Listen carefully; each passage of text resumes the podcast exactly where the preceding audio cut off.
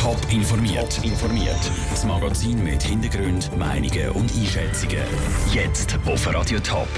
Über Stimmrechtsbeschwerden der Formel E-Rennen Zürich noch einen Strich durch die Rechnung machen und welche skurrilen und teils sogar ungeheuren Brüche im Top-Sendegebiet an Silvester gefeiert werden. Das sind zwei von den Themen im Top informiert. Im Studio ist Vera Büchi. Zmitzt durch die Stadt Zürich sollen im nächsten Sommer Formel E-Autos ein Rennen fahren. Die Strecke soll vom Hafen Engi eine Mythe gehen, durchs Quartier wieder zurück an den Hafen gehen. Der Zürcher Stadtrat hat dem Rennen im Herbst sein Okay gegeben. Aber jetzt hat ein Stimmbürger eine Stimmrechtsbeschwerde eingereicht. Was das für die Planung vom Rennen im Juni bedeutet, im Beitrag von Caroline Dettling. Das Zürcher Volk soll darüber abstimmen, ob es ein Formel-E-Rennen zu Zürich soll geben oder nicht. Das wollte Christian Thomas, der die Stimmrechtsbeschwerde eingereicht hat. Die Stadt Zürich will mehr als 2 Millionen Franken ausgeben dafür. Es ist zwar so, dass ein Teil von diesen Kosten der Veranstalter übernommen werden soll. Sie sagen, sie übernehmen alles, aber vermutlich gibt es da auch noch versteckte Kosten. Dazu gäbe es für Zürcher während dem Rennwochenende Änderungen oder auch Verspätungen im ÖV, meinte Christian Thomas weiter. Alles in allem sei darum eine Volksabstimmung nötig. Der Zürcher Stadtrat hat den Organisatoren mit der Bewilligung schon gewisse Auflagen gemacht, damit das Rennen kann durchgeführt werden Und eine von diesen Auflagen ist genau, dass die Organisatoren alle Kosten vom Rennen übernehmen, betonte Stefan Öhen vom OK. Die Stadt Zürich gibt kein Geld aus für Formel E-Rennen vom 10. Juni vom nächsten Jahr. Im Gegenteil, die Stadt Zürich profitiert im Bereich vom Tourismus. Der Stefan Öhen gibt der Stimmrechtsbeschwerde darum wenig Chancen und die Planung vom Rennen im Sommer geht weiter. Entscheiden muss jetzt aber der Zürcher Bezirksrat. Wenn der Entscheid kommt, ist unklar. Sollte er die Beschwerde aber gut heißen, würde es schlecht aussehen fürs Rennen im Sommer. Es müsste ja vorher noch eine Abstimmung geben. Der Beitrag von Caroline Dettling. Das Formulieren in Zürich wäre das erste von der Schweiz. Seit über 60 Jahren sind Rundstreckenrennen in der Schweiz nämlich verboten. Erst seit letztem Jahr gibt es von dem Verbot eine Ausnahme, und zwar für Rennen mit E-Mobil. Im Appenzellerland sind morgen wieder die sogenannten Silvesterkleus unterwegs. Kostümiert und mit Liedern wünschen sie den Leuten ein gutes Neues.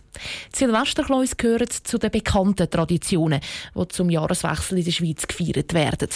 Aber es gibt im Top-Sendegebiet auch einen Haufen andere, teils skurrile Silvesterbrüche. Andrea Blatter hat ein paar rausgepickt.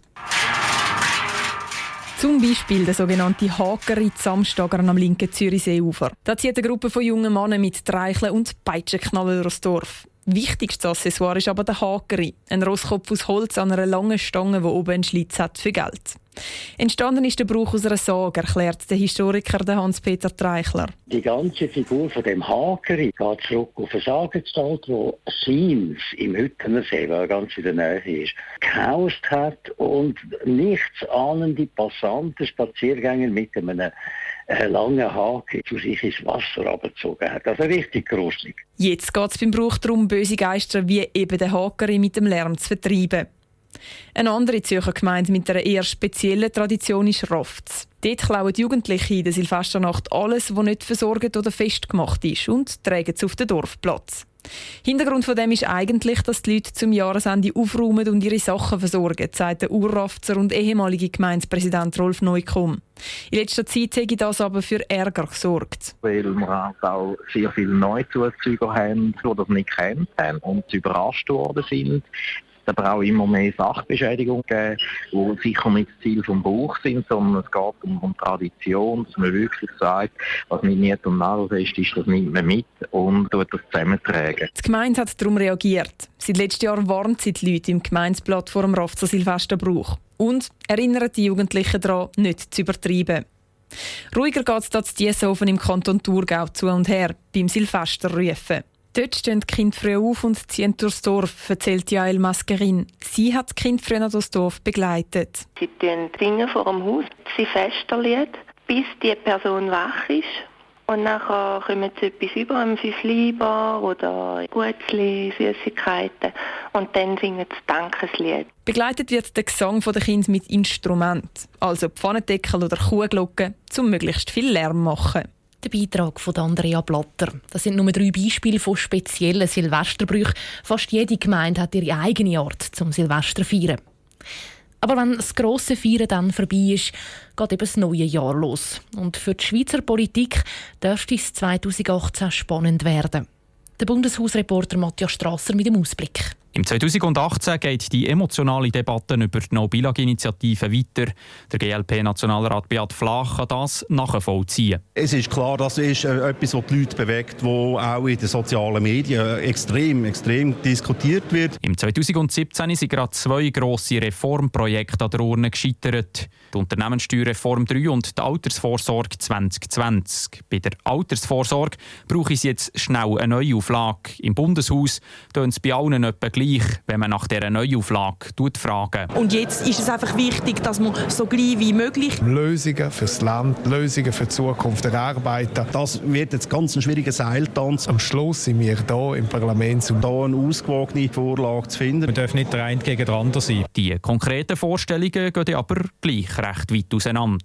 Ohne zweiten Anlauf braucht es bei der Unternehmenssteuerreform. Auch die hat das Volk an der Urne schon mal bach abgeschickt. Die SP-Nationalrätin Edith Graf Litscher befürchtet jetzt aber, dass man nichts gelernt hat aus dem letzten Mal. Wir brauchen eine Steuervorlage, die nicht nur Einzelnen etwas bringt, sondern wir brauchen eine Steuervorlage, die gerecht ist und daran muss noch geschaffen werden. Das schwierige Verhältnis zu der EU wird die Schweizer Politik auch im 2018 wieder beschäftigen. Und 2018 ist das Jahr vor den nächsten eidgenössischen Wahlen. Spätestens im Herbst werden wir darum schon ein bisschen Wahlkampf zu spüren bekommen. Der Matthias Strasser hat berichtet. Spätestens mit dem Abstimmungssonntag vom 4. März wird das Politjahr 2018 richtig lanciert. Dann kommt eben die No-Bilag-Initiative an Turnen. Dazu wird in den Städten Winterthur und Zürich das Parlament und der Stadtrat neu gewählt. Top informiert, auch als Podcast. Mehr Informationen gibt es auf toponline.ch.